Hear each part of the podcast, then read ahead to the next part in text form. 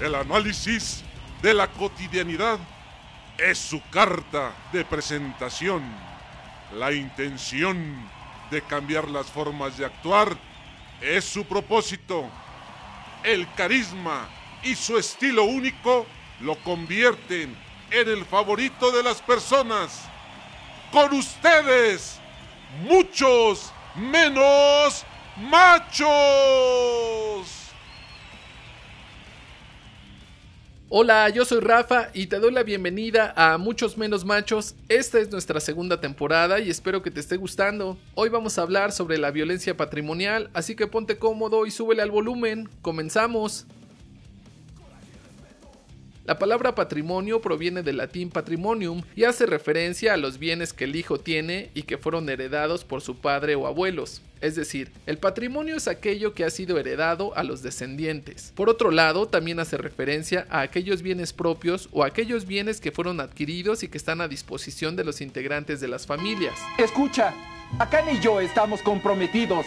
Más vale que no vuelvas a acercarte a ella, no lo olvides. El patrimonio como nosotros lo conocemos tiene distintas concepciones, expresiones y contextos, pero en términos generales podemos considerarlo como el conjunto de bienes muebles e inmuebles de un grupo doméstico, que supone su posesión o titularidad y que representa un conjunto de derechos, obligaciones o responsabilidades, las cuales en la mayoría de los casos recaen en los hombres, permitiéndoles tener el control del patrimonio, lo cual lleva implícito la figura de autoridad, la toma de decisiones, el control y los derechos. Si el concepto de patrimonio lo combinamos con el de la violencia, Podemos entender la violencia patrimonial como aquel acto u omisión que afecta la supervivencia de la víctima. La violencia patrimonial la puede sufrir cualquier persona, aunque en la mayoría de los casos las mujeres y las niñas han sido las más afectadas. La violencia patrimonial se puede dividir en violencia material y violencia económica, y es una de las formas de violencia que está más presente en nuestro entorno, aunque en la mayoría de los casos pasa desapercibida. ¿Lo dices en serio?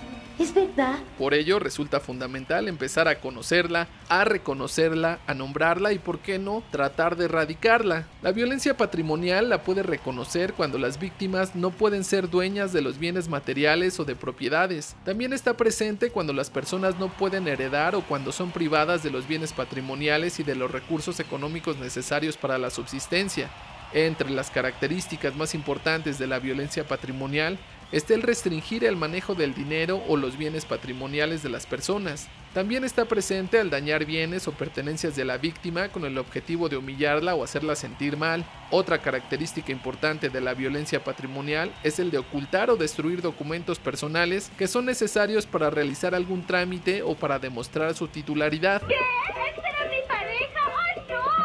La violencia patrimonial también está presente cuando la pareja o los familiares disponen de los bienes de la víctima sin su consentimiento o cuando se les obliga a escriturar a nombre de otras personas, negándole la posibilidad a la víctima de ser dueña. La violencia patrimonial también está presente cuando la pareja controla todos los gastos y se apropia del patrimonio familiar. Si consideramos que el patrimonio de alguna manera demuestra socialmente la capacidad económica, la posición y el prestigio social del poseedor, y que durante mucho tiempo estas fueron características que se relacionaron exclusivamente con los hombres, podemos darnos cuenta de las condiciones en las que se encuentran las demás personas. Señor, Superman fue herido. Pues al no gozar de patrimonio, terminan siendo borradas, invisibilizadas y excluidas, lo cual genera dependencia económica, inseguridad, discriminación, vulnerabilidad, subordinación, problemas emocionales, entre muchas otras cosas. Tienen mucho sentido esas historias en donde la víctima no puede denunciar o alejarse de su agresor, pues al no contar con recursos propios, al no poseer un patrimonio, no hay manera de garantizar su supervivencia fuera de ese entorno. Oye, ¿se puede saber qué estás tratando de hacer?